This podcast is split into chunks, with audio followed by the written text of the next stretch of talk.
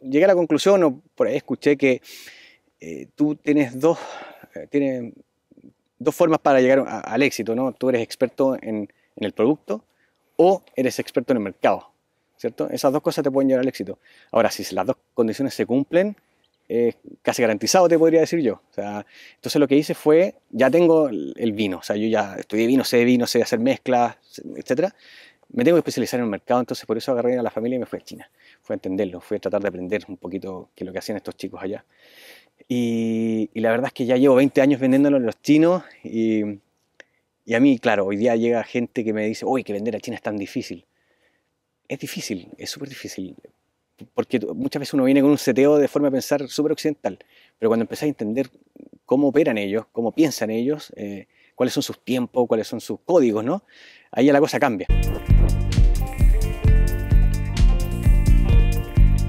Hola a todos, bienvenidos una vez más a Emprendedor Chile, mi canal de YouTube donde entrevisto emprendedores. Me llamo François Pousset y en esta entrevista tenemos un invitado muy especial que es Jaime Muñoz, el fundador de la viña Antaguara. Se especializa en la venta de etiquetas privadas y su principal mercado es China. En este video Jaime nos va a contar exactamente cómo fue que partió con este proyecto y cuáles fueron las claves del éxito. Así que espero que les guste, de ser así, pueden ponerle un me gusta a este video, pueden también comentar qué fue lo que más les gustó y también los invito a que se suscriban a mi canal que todas las semanas estoy subiendo entrevistas como esta. También los quiero dejar invitados a que conozcan emprendedorchile.cl, mi plataforma de cursos online exclusivos para emprendedores, donde aprenderás, por ejemplo, cómo importar, cómo crear tu empresa, marketing digital y mucho más. Ya son más de 7.000 alumnos, así que los invito a que conozcan emprendedorchile.cl. Ahora los dejo con la entrevista y nos vemos hasta la próxima.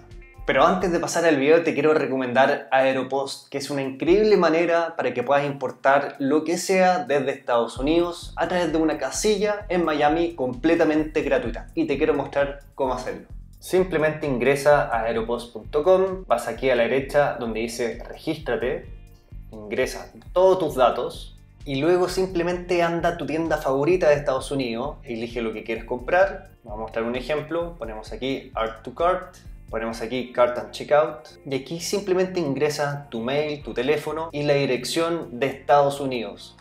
Acá es tan simple como poner la dirección de la casilla de Aeropost, One Aeropost Way. Una vez que hayas pagado por tu producto y que la tienda te envió el número de rastreo, tienes que prealertar en Aeropost. Ingresas a tu sesión, y luego tienes que prealertar tu paquete. Básicamente tienes que avisarle a Aeropost que va a llegar un paquete, dónde lo compraste, qué es lo que incluye y cuánto es el valor de tu compra. En Aeropost también podrás encontrar una calculadora para saber exactamente todo lo que vas a tener que pagar una vez que tu producto llegue a Chile. Por ejemplo, si ponemos aquí que tu compra pesa 10 kilos y el valor de 100 dólares, al poner calcular te muestra exactamente todo lo que vas a tener que pagar sin ninguna sorpresa. Y lo otro también que les recomiendo que revisen es la sección de empresas. Se van aquí a Aeropost Empresas y aquí van a ver todos los beneficios que tiene ser cliente de Aeropost como empresa. Como por ejemplo esto, el ejecutivo personal. Entonces esto es súper importante porque ya cuando piensen importar para su negocio y tengan que hacer varias importaciones desde Estados Unidos, tener un ejecutivo personalizado es una gran ventaja. Y por último, los dejo invitados a que realmente prueben Aeropost, ya sea como persona natural, ya sea como empresa. Pueden comprar algo que quieren para sus casas, por ejemplo, como también si quieren importar algo como negocio, también pueden hacerlo perfectamente a través de Aeropost. Así que los invito a que lo prueben porque se van a sorprender de lo bueno que es. ¿Cómo estáis, Jaime? Bien, bien.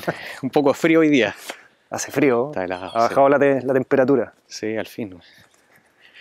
Oye, muchas gracias por aceptar la invitación a esta entrevista y poder contar un poco acerca de Antaguara. Encantado, encantado. Tenemos hartas historias que, compartir y, y, bueno, son varios años que hemos estado dando vuelta en este tema y, hemos aprendido un montón todos los años. Me siempre, imagino. Siempre había una situación distinta que enfrentar y, claro. y aquí estamos. ¿Cuándo partiste a Antaguara? A ver, Antaguara eh, lo fundamos en el 2010. 2010 el 2010, más o menos en la época del terremoto. Ya. Yo, como formación, yo soy ingeniero agrónomo, soy enólogo, partí un poquito antes, ya a los 28 años.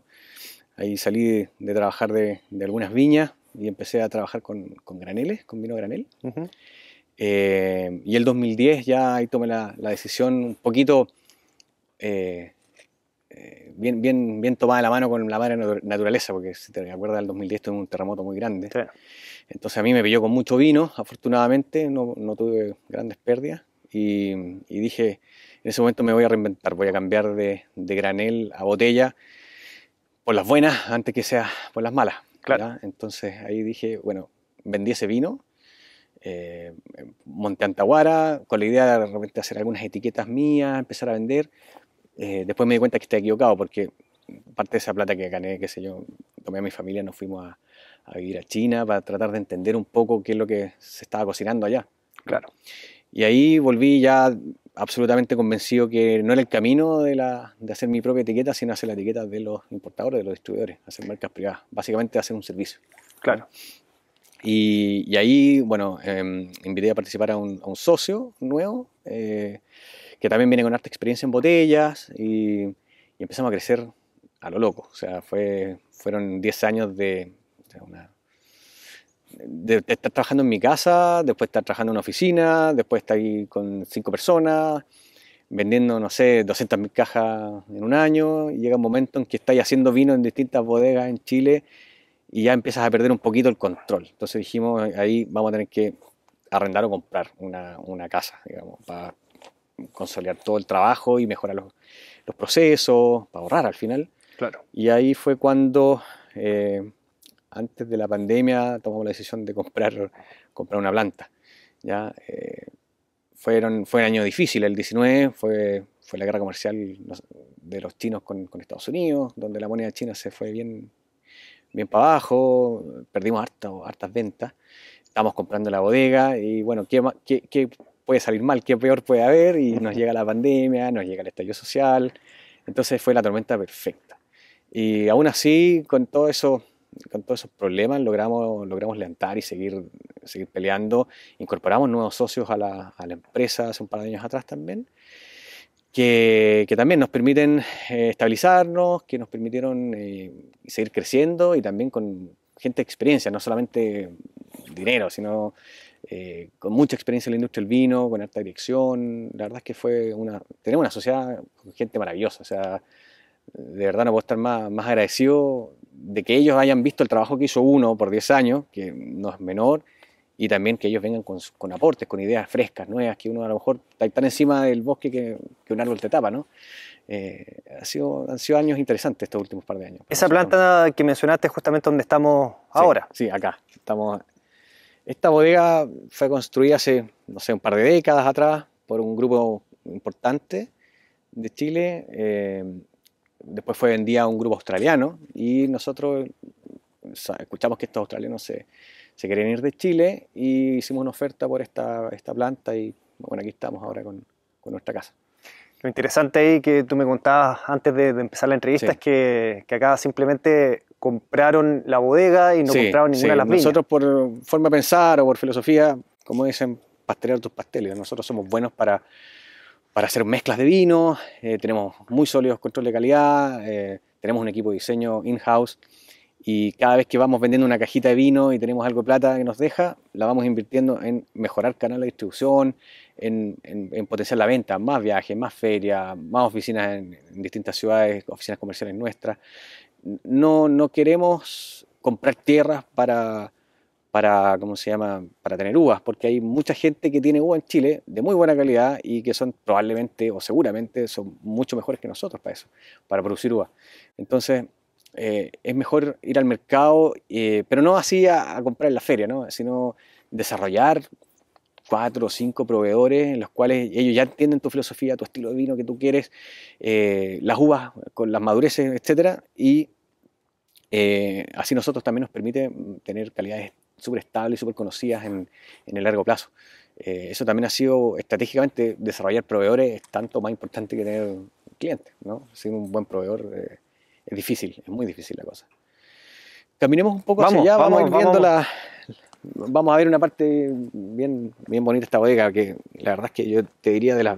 Vimos muchas bodegas para comprar y, y la que es la parte escénica, yo te diría que esta es una de las plantas más bonitas que hay en, en la zona o, o- o en ese momento las que estaban a la venta en Chile, digamos. Y muy importante eso también cuando te visitan tus clientes de Correcto. distintos países. Correcto, ahora ya que se está reactivando la cosa de los viajes, ya hemos recibido clientes de afuera y la verdad es que quedan, quedan bien contentos con esto, se les hace, se les atiende bien, con buena, buena hospitalidad tenemos nosotros acá en la, en, en la planta, ¿no? Antes me contabas también que, mm, bueno, antes de, de dar este salto a crear Antaguara, Sí. tuviste un paso por el mundo del granel. Sí, Y antes que eso, incluso trabajaste en varias viñas Sí, que correcto. fueron las que te dieron como la experiencia. ¿Por qué no me cuentas un poco? Mira, yo, yo egresé de agronomía el año 99.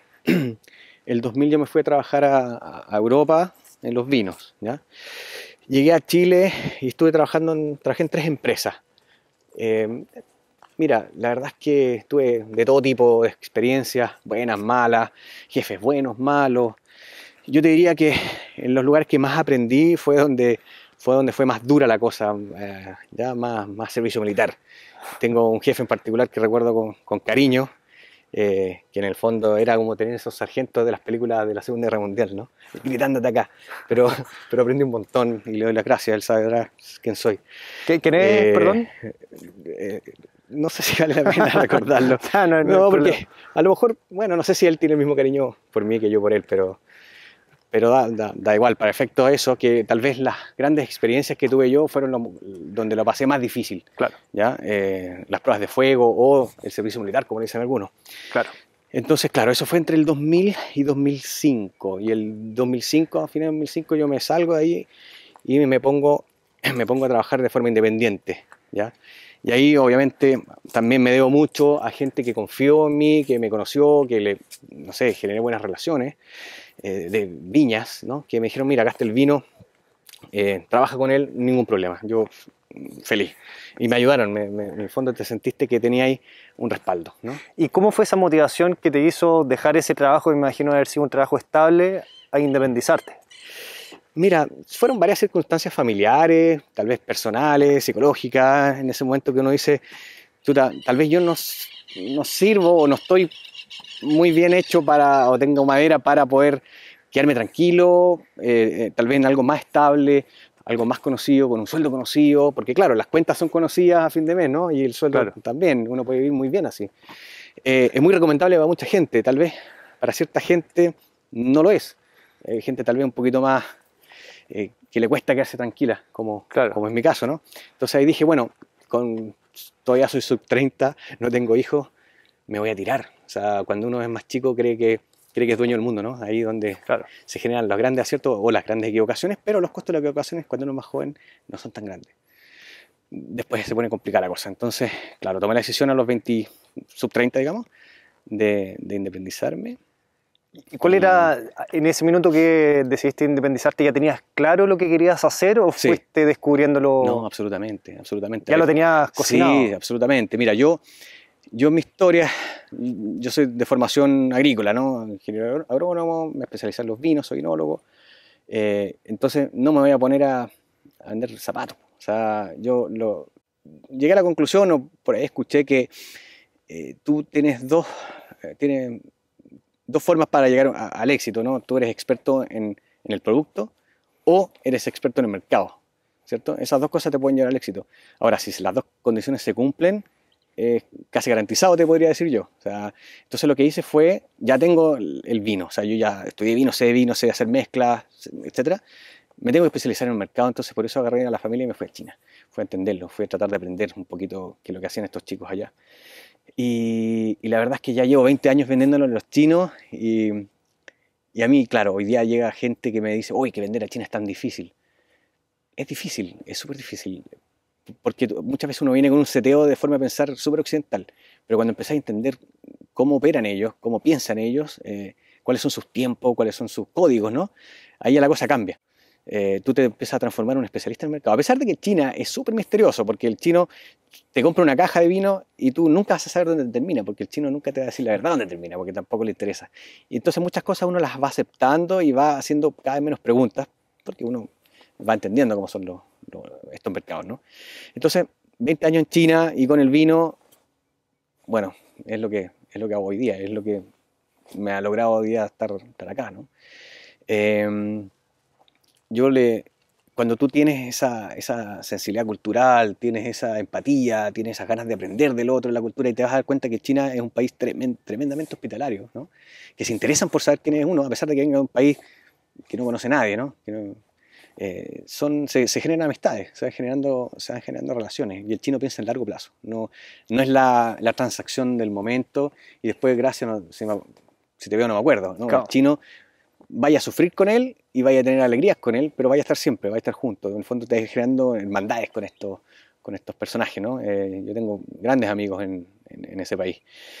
Entonces, después de, de, 20 años haciendo eso, también se cumple ese otro, ese otro mm, tema que, que, una vez me acuerdo que leí, que es el de las 10.000 horas. ¿no? Ah, lo leí también ese libro. Sí, eso es un psicólogo sueco, si no me equivoco. Daniel Goleman. No, no estoy seguro. No, no, no sé si, si era Goleman, pero yo sé que es un psicólogo sueco que dijo una vez, una vez que haces 10.000 horas lo mismo, te puedes transformar en un experto. Y, el, y hay un ejemplo que es de los Beatles, por ejemplo, que, que, las 10.000 horas también equivalen como a 10 años. Es aproximadamente. Claro, exactamente. Sí, sí. Entonces, claro, te, naturalmente si tú estás construyendo en un camino, eh, no te queda otra que transformarte en un experto. Exactamente. ¿Cierto? He cometido errores. En el en este trayecto uno dice, bueno, me voy a dedicar a, voy a hacer otro negocio, voy a hacer, eh, me acuerdo que me metí un tema tecnológico, yo no tenía, no tengo, no tengo idea de hacer ese tema, pero dije, bueno, voy a contactar con gente que sí sabe. Pero eso, por ejemplo, ¿por qué lo quisiste hacer? Porque tenías el capital, te sí, bien tenía el capital, dije, bueno, tengo esto, ¿qué puedo hacer? Conocí a gente adecuada, gente que venía de la industria, eh, de muy altos cargos, que también estaban saliéndose para formar un negocio, entonces dije, bueno, hagamos esto. Y honestamente partió relativamente bien, pero me di cuenta muy, muy rápidamente que no, no era mi, mi tema. Entonces al final dije, mejor, chicos, vendo mi parte, seguimos de amigos. Eh, porque si no, mi fracaso hubiese sido absoluto. Y ahí dije, pastelero tus pasteles. o sea, me quedo tranquilo, es, es lo que aprendí, es lo que he desarrollado. Y en el fondo vais generando tu, tu network en, en la industria, ¿no? en una industria en particular. Porque claro, si hoy día me diera por hacer pan, yo no conozco a ni un panadero, no conozco ni una Tendría que partir de cero. Tendría que partir de cero. Entonces, ¿para qué desarmar lo que ya, lo que ya, hemos armado con, con, harto tiempo? Y, bueno, se ha pasado bien, se ha pasado mal, pero en promedio bastante bien. Y luego, a ver si, ahora podríamos ir a visitar la, Vamos a ver los fierros. planta, los fierros. Los fierros. Lo que es interesante, o una de las tantas cosas interesantes de tu historia, es que tú partiste trabajando desde tu casa. Sí partiste vendiendo vino desde tu casa sin tener viñas, sin tener bodegas, sin tener Correcto. prácticamente nada. Cuéntame cómo fue eso. Mira, uno, uno parte con muchas ganas, ya cuando es joven, ¿no? ¿no? soy tan viejo tampoco. Pero uno parte con muchas ganas, con mucha con, un nivel de tolerancia al riesgo altísimo. ¿ya? Entonces dice, bueno, ¿qué, ¿qué es lo peor que puede pasar? Que no venda. Eh, no es como que yo fui a comprar el vino y de ahí digo, mira, tengo que ir a salir a venderlo.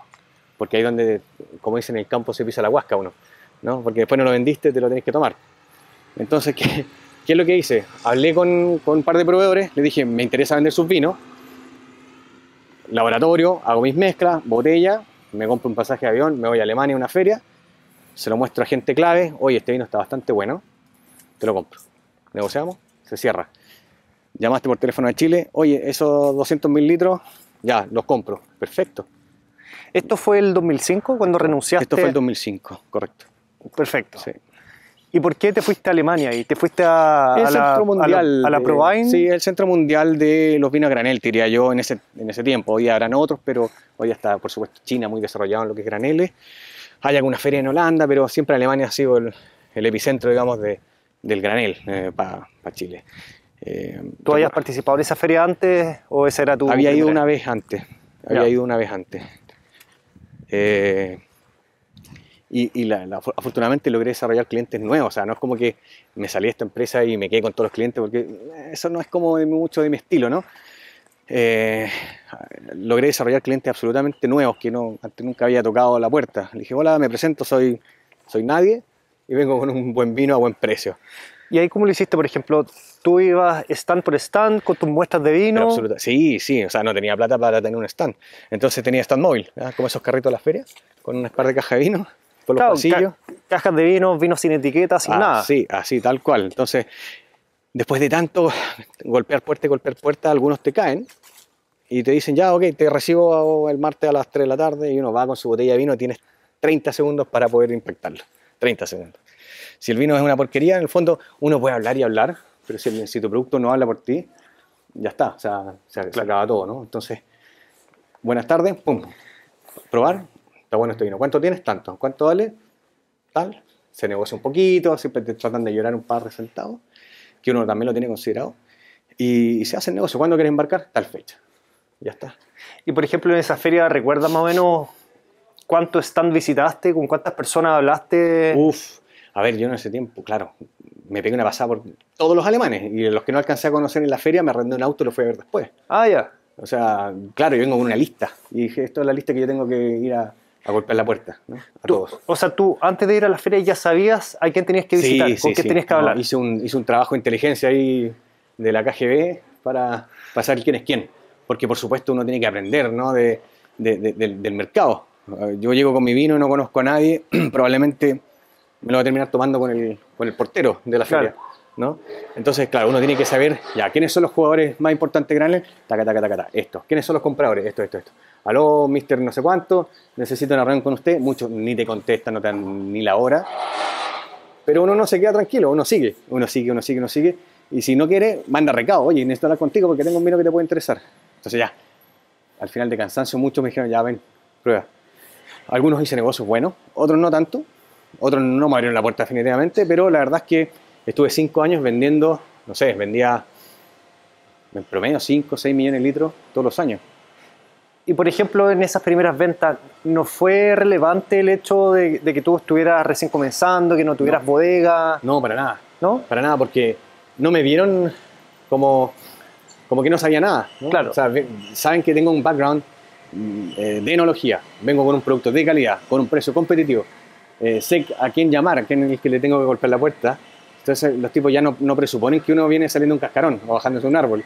Ya, ya, ya como que presumen que uno ya viene con un poquito más de, de circo, ¿no? De, Claro, transmitiste esa confianza, independiente de tener una bodega, tener viñas, tener marca, no todo eso. No tenía nada, nada, Tenía vino y buen precio. Y la idea era dar un buen servicio. Y la verdad es que sí, me fue estuvo bastante bueno. Estos cinco años fueron bastante buenos. Solo en mi casa. Solo en tu casa. Solo en mi casa, sin socio, sin nada, sentado en mi casa. Ya, O sea, también es una excelente manera de partir un, un, negocio relacionado al vino. Sí. Mira, cualquier negocio uno parte solo, tiene su, su lado B, tal vez lo que... Tal vez en granel no es tanto, porque casi todo lo más importante ahí, no hay mucho valor agregado más que el producto en sí mismo. Claro. Pero cuando uno se mete en botella y, o en otro negocio, yo siempre recomiendo no hacer las cosas solo porque cuando uno hace las cosas solo, uno se cuenta cuentos y se los cree. ¿no? Uno se cuenta chistes y se lo, encuentra divertido. Pero si tienes un socio que está en la misma tuya, con la misma hambre, con las mismas ganas, ¿no? te dice, oye, no, a lo mejor esto no es así, tienes que pensarlo de otra forma. ¿ya? Y eso te da un poco de contrapeso. En el fondo vas a, vas a empezar a trabajar en promedios, en consenso. Eso tal vez yo diría que no, no volvería a, comer, a lo mejor a cometer ese error de partir solo en lo absoluto. ¿no? Importante quizás no es lo como un error porque dentro de todo te resultó. Sí, sí. Mira, yo como te contaba hace un rato atrás, yo no creo en la suerte, yo creo en las probabilidades. Y las probabilidades, mientras más educado es uno o más, más duro trabaja, las probabilidades siempre juegan más a tu favor, ¿no? Eh, mira, entremos por esa, por esa puerta ahí y después vamos a ver la parte de, de, la producción. Entonces, claro, uno puede eh, tomar decisiones. Yo, yo, tomé decisiones equivocadas, por supuesto, también cometí errores, pero tal vez si hubiese tenido una persona eh, en la cual yo confío, o que tiene una, una, un background, una experiencia similar a la de uno al menos, ¿no? Porque uno tampoco quiere, no la preguntar a cualquiera, ¿no? Alguien que te pueda aportar. Eh, a lo mejor los errores hubiesen sido mucho menores. Puede ser. Eh, por eso creo yo en, la, en, los trabajos más, más colaborativos, ¿no? estar como el llanero solitario es peligroso, claro. súper peligroso. Eso es una, una recomendación también que siempre doy cuando me preguntan, oye, quiero emprender, mira, de hecho, tuve una reunión hace poco con un chico que está haciendo, se lanzó hace poco, un enólogo amigo, que quiere hacer sus vinos. Mete un socio, digo yo. Mete un socio. Mira, por último, ya no metas un socio, pero mete un director. Y si no tienes para pagarle, págale con cerveza, no sé, págale con asado. pero conversa, comparte tus ideas. Y a lo mejor, si alguien que realmente te quiere, te estima y, te quiere ver triunfar, no te va, no te va a decir cualquier tontera, ¿no? Te va a tratar de aconsejar.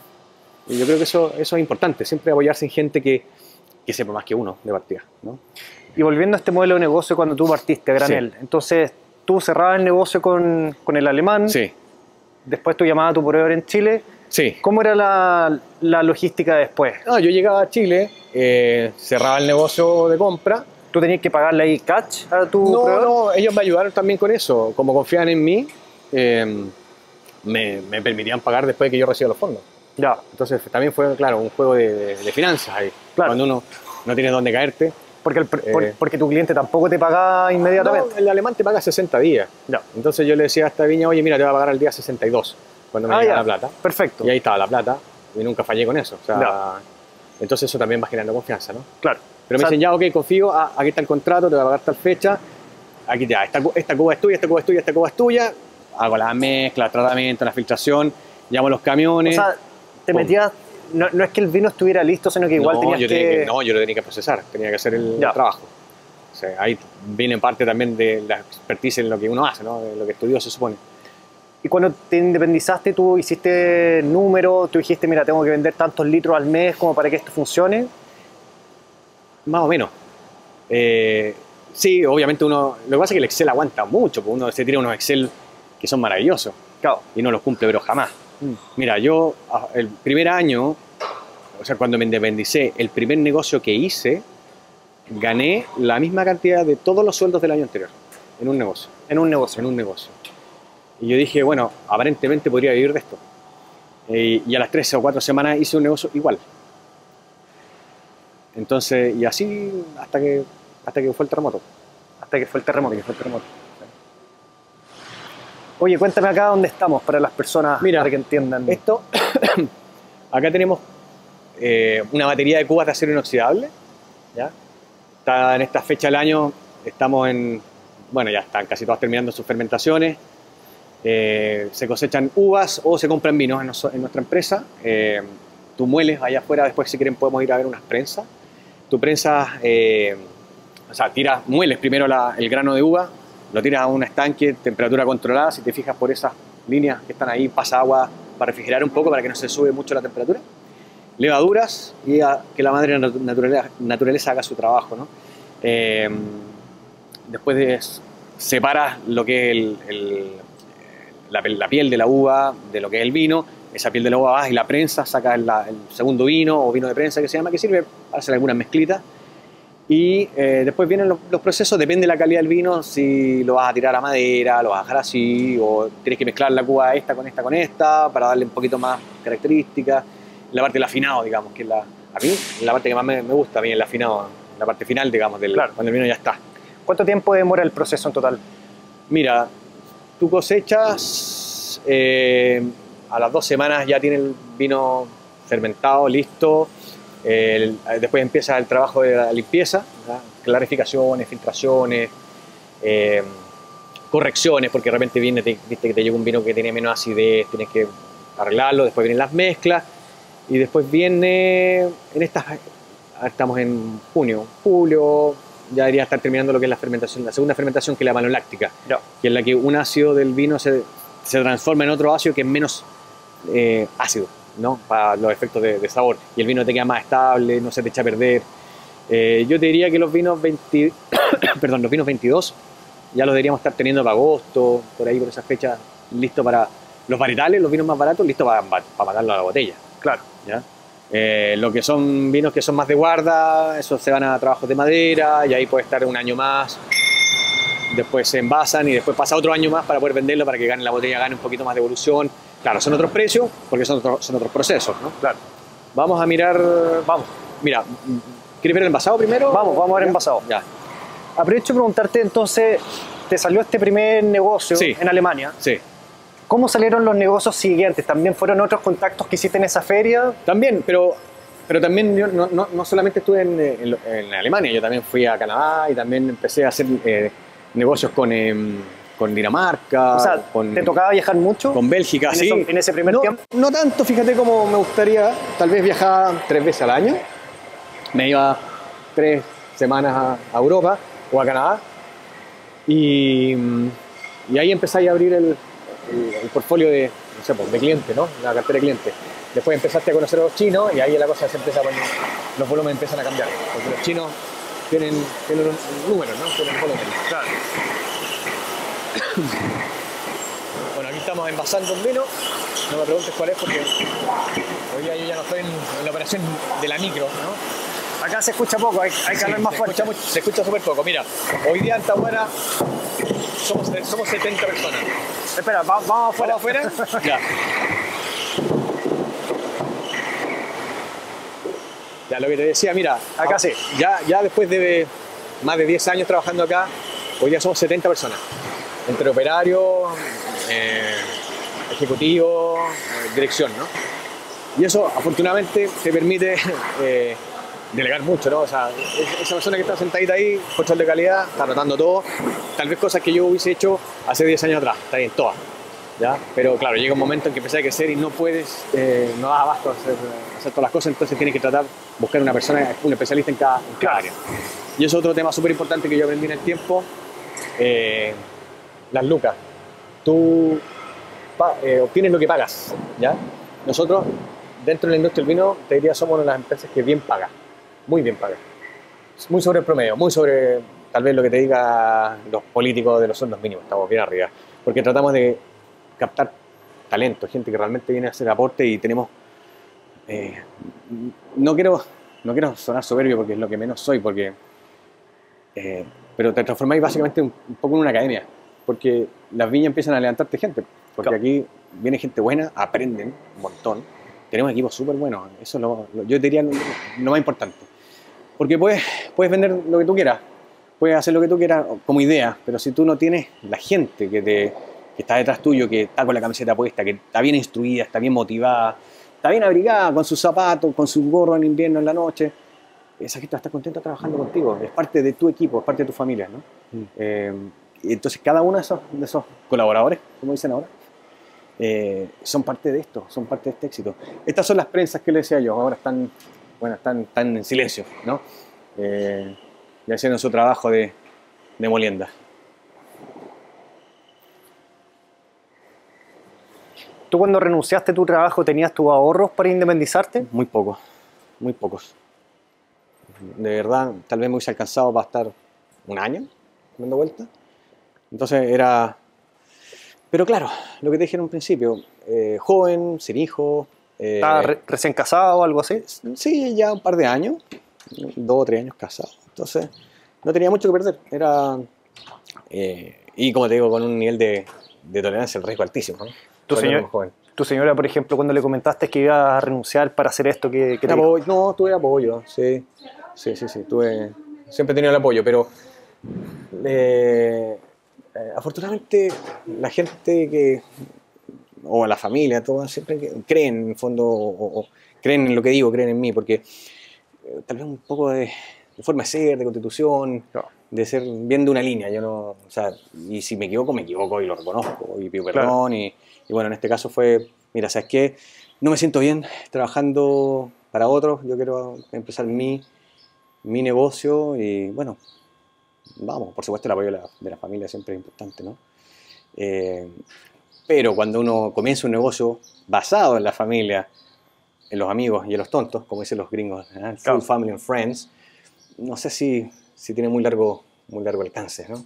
Suena Mm. bonito, pero yo no creo mucho en el full family and friends.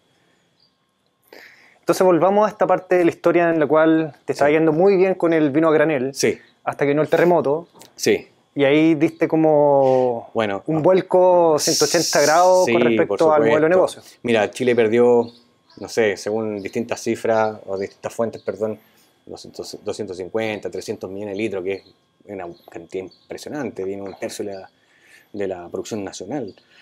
Entonces, ahí dije, bueno, el precio se va a disparar, el costo del vino se va a disparar. Oferta y demanda, básicamente. Claro, entonces básicamente yo para ganar la misma plata que ganaba antes voy a tener que tener tres veces más capital.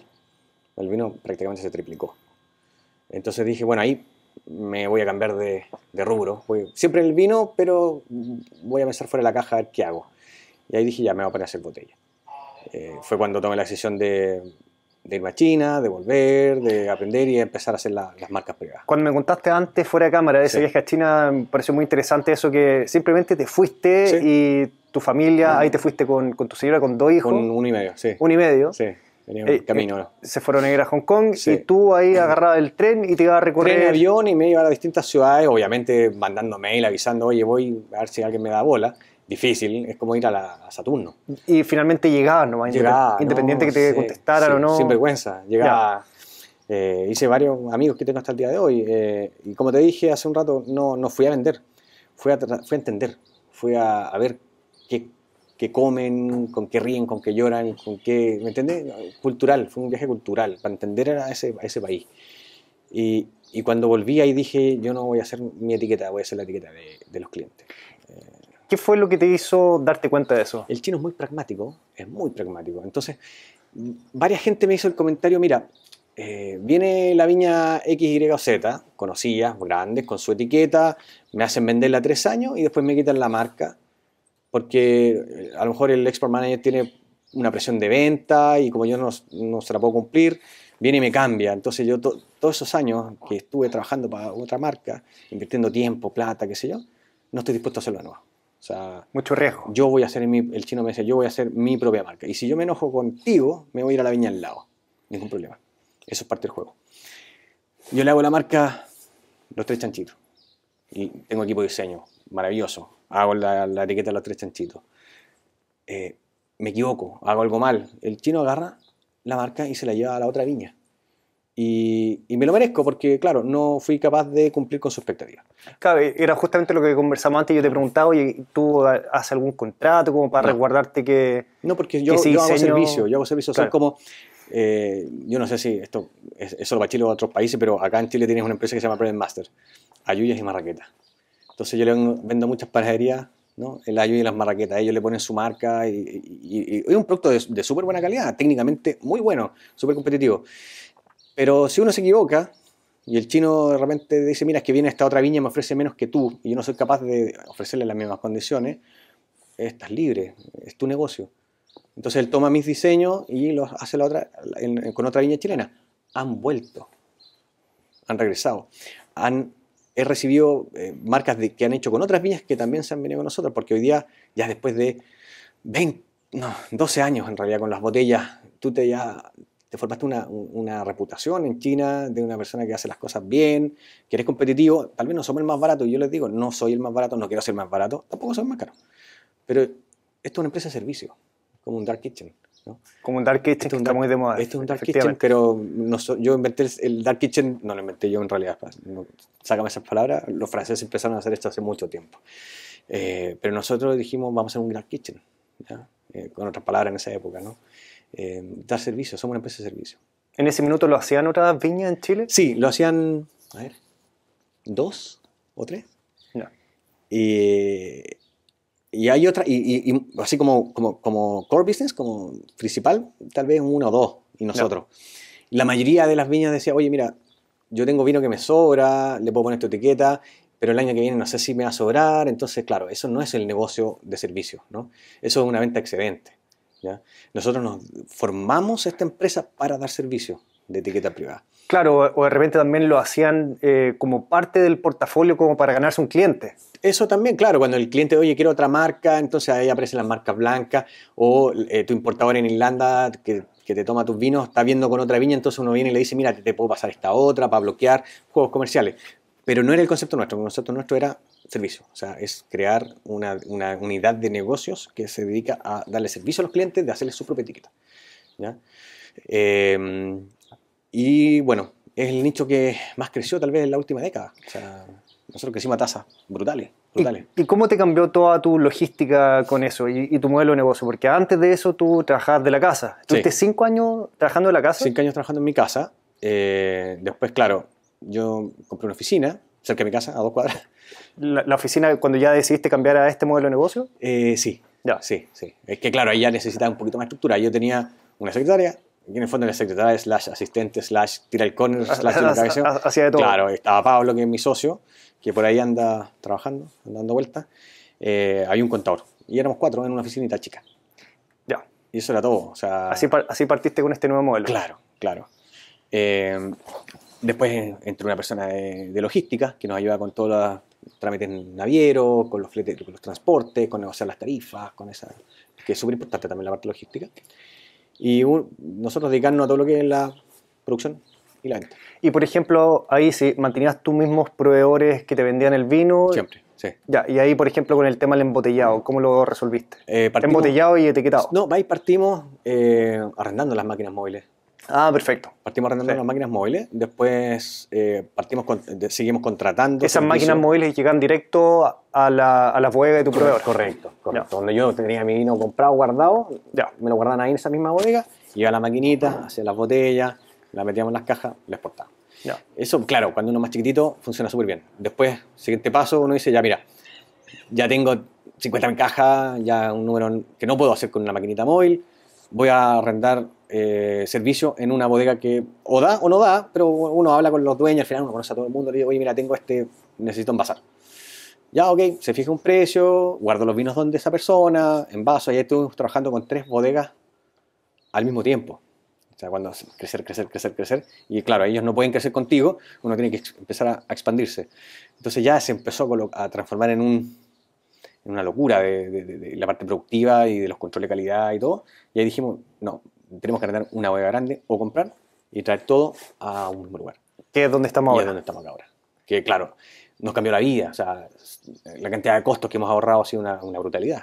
En, o sea, en camiones, en transporte, en, eh, en, en- los mismos servicios, el costo unitario por botella, ¿no? También eh, ahorramos un montón de plata. Un montón de plata. Y dar ese salto de vender vino granel a vender vino embotellado con el modelo anterior, antes de tener esta planta y todo eso. Sí. Eso ya te da un mejor margen, ya era más interesante. como- Mira, tal vez, a ver, el negocio granel es súper interesante. De márgenes un poquito tal vez más bajos. Tú ganas por volumen, eh, pero es un negocio de mucha caja. ¿ya? Es un negocio muy dinámico en lo que es flujo de caja. muy financiero. Eh, claro, es muy financiero. En botella eh, tienes algunas cosas buenas, unas cosas malas, diferentes con, con lo que es granel. En, botella tiene que tener capital para tener insumos, ¿no? Tú tienes que tener platita para comprar las botellas, para comprar los corchos, para comprar las cajas. Después armaste el vino, lo vendiste y recibiste la plata después. Entonces, tenés mucho más descalce financiero. En, en botella necesitas más, un poquito más de espalda. Eh, tal vez en lo que es márgenes, sí, es, indudablemente superior en promedio, porque claro, de repente hay, habían graneles que uno se pegaba unos márgenes brutales, Claro. brutales, pero no era lo común. Eh, aquí, claro, si tú no le sacáis menos de un, no sé, 20, 30%, un negocio no, no lo miramos. O sea, que está bien, es lo normal. Yo sé que la persona que lo va a importar le va- lo va a vender al doble, pero esa es la, la regla, pues mientras tú más cerca de la mesa del consumidor estás, más margen tienes, Claro, porque cuesta más venderlo también.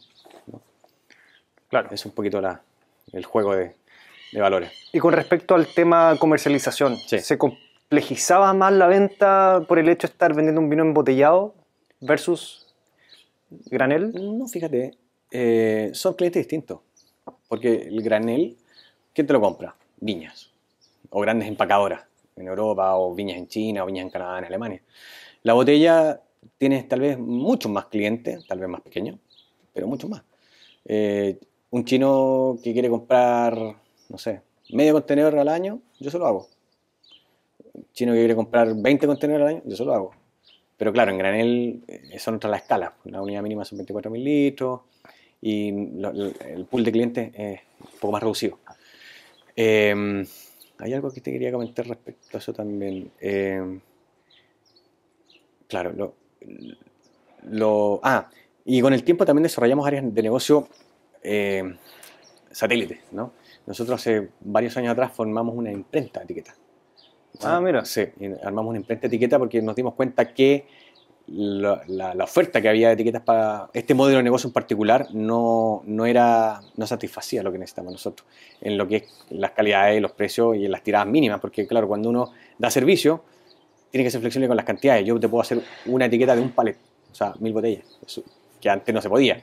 Entonces, con mi socio y otro más que venía en la industria de las etiquetas, ahí eh, montamos esta imprenta, la verdad es que bastante buen negocio, atendemos a muchas viñas. O sea, sigue hasta el día de hoy Eh, eso. Sí, sí. eh, ¿Dó- eh, ¿Cómo se llama? Vinograph. Vinograph. Vinograph. Nosotros partimos Bueno, ¿qué podemos poner arriba de la mesa? Aparte de un capital inicial, Antaguara. tum. Ahí tienes toda. Esa empresa partió con todas las etiquetas de Antaguara. Entonces te da, te da movimiento. Y hoy día, no sé, tiene 100 clientes. 100 clientes. Claro. ¿Y es, dónde están ubicados? Están ubicados en Renca, en ah, como un polígono, polígono industrial. Eh, Estratégicamente lo hiciste así, no lo instalaste acá no, eh, porque para poder abastecer a, Sí, bueno, es que en realidad la- las decisiones de las grandes, o sea, de las viñas, la mayoría de las decisiones están allá en Santiago. Eh, la gente de diseño también está allá, entonces para los vistos buenos, para, para ver lo- las calidades de los papeles, Más o- las terminaciones es mucho más simple. Mucho más ¿ya? práctico. Claro, yo lo podría haberla puesto en Curicó. Y, es, y, esa, y esa empresa de, de etiquetas la partieron de cero, compraron otra, No, de cero. o sea, se trajeron las, las máquinas de afuera, todo. Correcto, correcto. No, partimos. Pero ahí está el know-how de uno de nuestros socios. Claro. Nosotros colocamos, aparte, un capital para partir esto y de, la, de un canal de venta ya listo, que son eh, esto, esta empresa de vino. Eh, él tenía todo el, él ha, él ha hecho empresas de etiqueta, las ha vendido, él conoce a todos los proveedores de máquinas de- del mundo, entonces nos, for- nos formamos con la última tecnología Claro. a buen precio. Entonces, claro, eh, es una unidad independiente que presta servicio 100% acá. Entonces, cuando ya diste este vuelco Sí. de, de modelo de negocio, ¿cómo te fue? ¿Te fue bien eh, rápidamente? Sí, sí, cuando ¿Se empecé a hacer la etiqueta, cuando empecé a hacer la, empezamos a trabajar en marca privada, esta cuestión, fuimos por 10 años, tal vez una de las, de, de las empresas que más rápido crecimos en Chile, o mayores tasas. Ya. Por- pero por lejos, o sea, la gente preguntaba quiénes son estos. O sea, Principalmente en China, ¿cierto? sí, nosotros, así en China fue brutal. Eh, en esa época, los primeros 5 años, estamos 90%, 95% en China. De hecho, una de las primeras, primeras decisiones importantes que tuvimos fue abrir una oficina ya. Eh, en 2012 abrimos una oficina, en 2015 la actualizamos con más gente, eh, pero sí eran tasas de dos dígitos de, de crecimiento. Por ejemplo, tus primeros clientes vinieron de ese viaje que te pegaste, ¿no? No, no, porque ese viaje yo no fui a... ¿No fuiste a vender? No, no, no, fui a, fui a otra cosa. Pero sí, claro, fui a Viña y a entender que los modelos de, de distribución, que en China siempre son un misterio, eh, las distribuciones en China son bien complicadas. Y, y después ya que, que ya estaba listo con la idea que hicimos con mi socio, eh, ¿cuál, ¿cuál es la próxima feria de vino en China? Hicimos una inversión y compramos un stand. Ya. Arrendamos un stand. ¿Fue tu primer stand oficial? Sí, Ya, porque Sí. en Granel no siempre... en Granel nunca tuve un stand. Pero ahí tuvimos un stand y la verdad es que en ese viaje yo fui solo, ¿me acuerdo? Y yo llamaba a mi socio en la noche y le decía, "Uf, tengo 35.000 cajas en órdenes. Y me decía, estáis loco. Pero bueno, en serio, estáis loco. Ah, pero los pedidos te salían ahí mismo. Ahí, ahí, bueno, tengo 35.000 cajas. Claro, nosotros llegamos cuando empezó el boom de la marca privada en China. Eh, Ah, porque esto no era algo que venía no, de no era antes. algo muy común. Si yo te diría que la marca privada en China empezó entre el 2010 y 2012. Ya. ¿ya? Y nosotros el, el, el 11 empezamos a, a, a humear China, ya el 12 nos pusimos, pusimos serios. No sé si el huevo la gallina, no sé si uno es también parte de ese, de ese boom, porque también nosotros éramos de los... Llegamos a ser los, entre los, depende del año, entre el cuarto y sexto exportador de vino chileno a China, más grande. Y esa feria, por ejemplo, fue después de cuánto tiempo que tú te habías ido a vivir a Hong Kong por, Año y por un par de medio. meses. Un año, un año y medio. O sea, ese viaje a Hong Kong fue la mejor decisión que pudiste haber tomado. Sí, fue una muy buena decisión. Fue una muy buena decisión. O sea, Me abrió fue- ojo, me abrió los ojos. Claro, y fue en el timing perfecto. Sí. Fue el lugar perfecto y el timing perfecto, porque perfectamente te pudiste haber ido a Estados Unidos. Correcto. Ahora, el tema de la marca privada en Estados Unidos es una cosa que viene. Viene, viene atrasado, pero viene. Eh, hay una empresa muy importante allá que se llama Wine, Winer Exchange eh, y uno de los fundadores de Winer Exchange, que es muy amigo de mi socio de Antaguara, eh, hizo una- un, un seminario hace un, un par de años atrás y dijo, de aquí a 10 años o 15 años, el 25% del mercado va a ser marca privada en Estados Unidos. Entonces es algo que también se viene para, para ese mercado. Con la misma lógica de lo que pasó en China. o sea, Ah, que, lo- claro. que los importadores quieren resguardar y minimizar el riesgo. Correcto, correcto. No, mira, eh, es entretenido, bien dinámico esta cuestión, hay que estar atento a las tendencias, ¿no? Eh, hay que estar siempre, siempre, siempre moni- monitoreando, estudiando, viendo quién es quién en el mercado. eh, yo te diría que lo que te dije al principio, el tema de las 10.000 horas, es fundamental cuando uno machaca, machaca, machaca y es estudioso. Eh, y cuando tú, aparte de ser, de tener un- de ser experto en un producto, te transformas en experto en un mercado. Entonces esa combinación es súper, súper importante. Como, como fondo conclusión un poco a todo esto que hemos ido conversando. Y por ejemplo, cuando estuviste en esa feria en China, entonces, ¿cuál crees tú que fue la razón principal por la cual los, los importadores decidieron trabajar contigo? Bueno, ya me adelantaste un poco que, que Mira, que en prácticamente feria- únicos que lo hacían. Claro, en esa feria de las 15 viñas chilenas, tal vez éramos dos que hacíamos marca Ah, privada. eran pocas las vías chilenas que están ahí. Sí, sí, en Ya. esa época, claro, todavía China era Saturno. Ya. Eh, entonces, claro, nosotros veníamos con una propuesta de negocio distinta, súper diferente, eh, y entendiendo lo que quiere el cliente. Si en el fondo, ok, el cliente quiere esto, yo le hago, si soy capaz de hacerlo, esto es lo que no te voy a empujar a vender mi marca. ¿Te fijáis? No, es que si me compráis esta Cabernet Sauvignon que te gusta tanto, me tenés que comprar el Cariñán, que, ¿me entendí? No, tú, Claro. el chino no quiere Cariñán, no quiere, le, vendo lo que, lo que él pide. Porque tú ahí estabas ahí con Antaguara, Ahí estaba con la Antaguara. tú, tú llegaste con la botella de Antaguara, etiqueta Antaguara. No, no, ahí ya llegué con, eti- sí, con etiqueta Antaguara, pero con un cartel que decía se hacen marcas privadas. Ya, perfecto. ¿ya? O sea, venía, estáis dispuestos a los dos negocios. La digamos. No, mira, ¿sabes qué? Ahí, después de mi primer viaje a China, eh, ahí dije, no, no voy, a, no voy a proseguir con el tema de yo construir mi propia marca. Mira, en el vino, en el vino, yo tengo un amigo que siempre dice que, un francés, que hacer marca de etiqueta, marca de vino es súper fácil, lo más difícil son los primeros 200, 300 años. Claro, yo no tengo ese tiempo, tampoco tengo el budget de, de. Conchitoro, empresa que admiro mucho. Entonces, ¿qué puede hacer alguien como yo en esta industria? Es, es, es tratar de andar rápido. De tra- tratar de andar rápido, buscar, pensar qué es lo que quiere el cliente, qué es lo que necesita el cliente y cómo yo le puedo satisfacer esa necesidad. Claro. ¿ya? Eh, y flexible, y rápido, y con buen servicio, y a tiempo, y poniendo la cara. Y cuando te mandaste un, un- un error, cometiste un error, vas y pones la cara y dices, lo lamento, aquí hay una compensación. ¿Te salió mal este contenedor? Aquí tienes un contenedor de nuevo. O sea, el chileno en promedio no lo hace.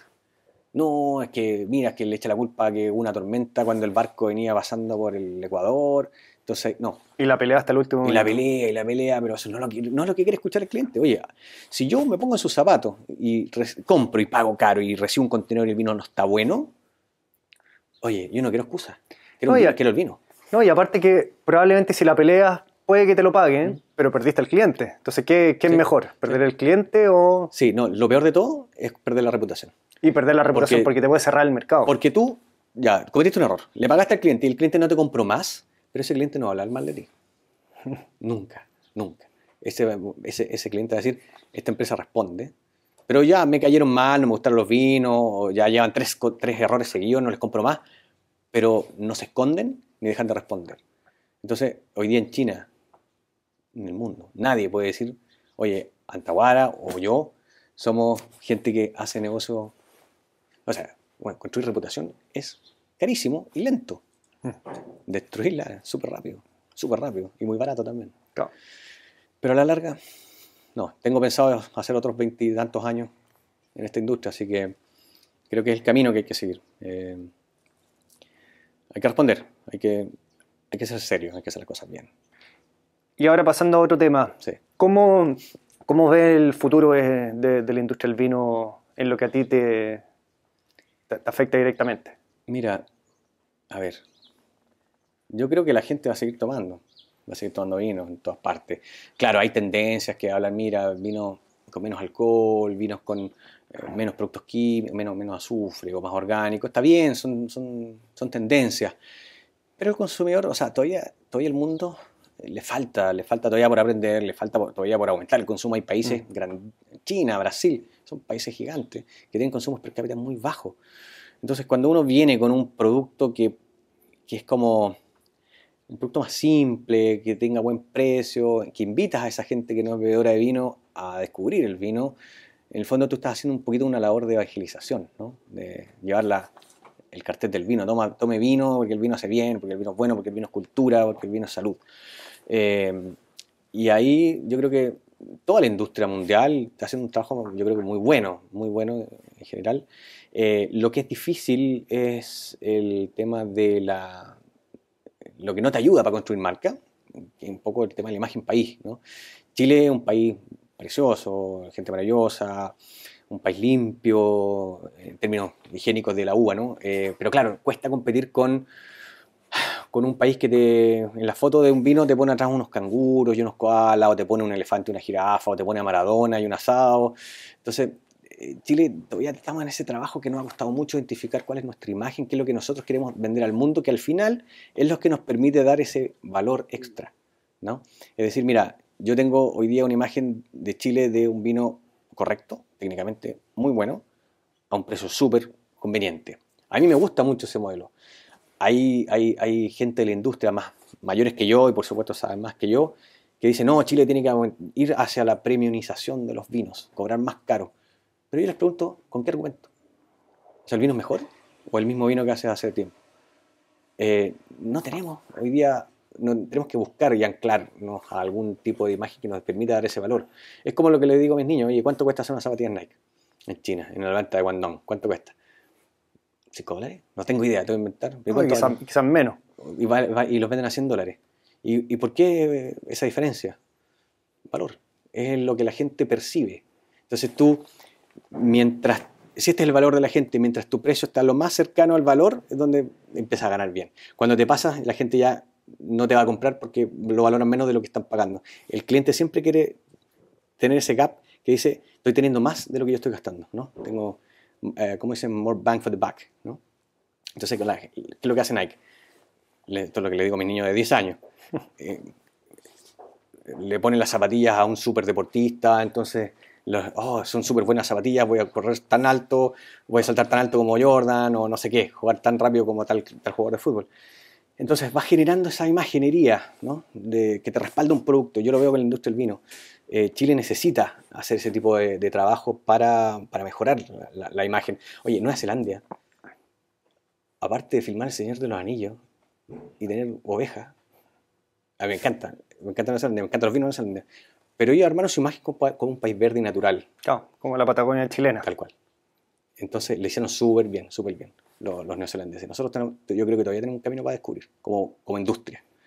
Eh, se está haciendo trabajo, se está invirtiendo plata, eh, pero es un trabajo largo, es un trabajo largo. Mientras tanto, claro, algunas viñas pueden mirar, mirar lo que hago yo y levantar la ceja, está haciendo marcas privadas. Qué terrible eso, porque no está haciendo imagen. Mira, yo estoy acá para... Es un, servicio, es una empresa y, y, todos queremos ganar plata. O sea, eh, como te dije yo hace un rato, no tengo 300 años de los franceses ni el budget de, de, empresa gigante. Eh, por eso con lo que tengo, tengo que hacerlo mejor. ¿Qué le recomendarías, y con esto por ahí cerrando también, a alguien que, mm, que, quiere meterse en este mundo? Me imagino, no sé, un enólogo que, que no quiere trabajar en una viña grande, quiere tener su proyecto propio. Como, ¿Cuáles serían esos pasos a seguir que tú le podrías como aconsejar? Mira, lo primero que tiene que hacer es, es creer en, en lo que sabe, ¿ya? creer en sí mismo, creer en su proyecto y, tratar de, eh, obviamente, hacer el mejor vino posible con, con, la agua que tenga, ¿no? o que sea capaz de conseguir. Estando ahí, empiezas a invertir en, en crear, en meter bulla, como se dice, ¿no? En, en, tener una cuenta de Instagram, en mostrar tus vinos, en buscar seguidores, en mandárselo a líderes de opinión que lo van a probar, en hacer alianzas. Eh, pero si el vino no es bueno, te lo van a comprar una vez y después no te van a volver a comprar. Si el vino está bueno, el precio está más o menos de acuerdo al valor ¿no? de lo que la gente espera de ese vino, eh, y juegas tus fichas bien en lo que es la difusión, eh, yo creo que les puede ir bien. Yo, yo tengo muchos amigos que, que, se han salido de empresas y han empezado con sus proyectos propios, y claro, hay algunos que el Valle de la Muerte se les ha alargado un poco, eh, a otros que han salido más rápido. pero yo creo que está todo en, cómo tú cómo, qué tan ágil eres para moverte, ¿no? para, para encantar a la gente, para, para, para, que la gente te escuche y conozca tu, tu producto. Eh, yo creo que ahí está la clave. Eh, porque al final, yo les digo a amigos enólogos que hacen vino, tú no, me imagino que no estás haciendo este vino para vendérselo a tus amigos enólogos. Que al final todos terminan intercambiándose botellas, se terminan tomando los vinos entre ellos. No, véndeselo a la gente, búscate idea de opinión, busca, abre canales de Instagram, haz, haz trabajos con los sommeliers eh, eh, eh, es uno de los más importantes acá en el mercado chileno, o en el mundo en general, es la persona que, que va y, habla con el consumidor en la mesa. O sea, habla con el consumidor, conócelo, invítalos a algo, que, se encanten con tu, con tu producto. ¿no? y eso pueden ser tus aliados. ¿ya? Es, es, eso, es paciencia, es... la van a pasar mal, tal vez varios años antes de que empiecen a ver lo- los frutos. Es difícil emprender hoy día. Hoy día no es lo mismo que emprender hace 10, 15 años atrás. ¿no? Eh, yo, yo hace un par de años eh, estoy trabajando en un proyecto nuevo, un proyecto personal, que no es, no es de Antaguara, con un, con un enólogo. Eh, no sé si te suenan a ti los, los vinos de Agas. ¿ya? Eh, claro, Marco, mi socio, es un tipo reconocido, que tiene una muy buena mano para hacer vino. Eh, yo tengo toda mi experiencia en, en mercados internacionales, entonces se hizo una súper buena alianza. Tenemos vino, eh, producciones limitadas, hemos sacado un montón de premios. Yo voy con ese producto a donde estos clientes le digo, mira, tengo esto con estos premios. La posibilidad que yo tengo de vender es mucho más alta que si vengo de la nada, ¿no? que si no, no te conoce nadie, porque yo ya hice un trabajo previo. ¿ya? Entonces, claro, por ejemplo, ayer, ayer en la mañana me llamó una viña pequeñita allá en Maule, me dice, oye, ayúdame, ayúdame a vender los vinos, me dice.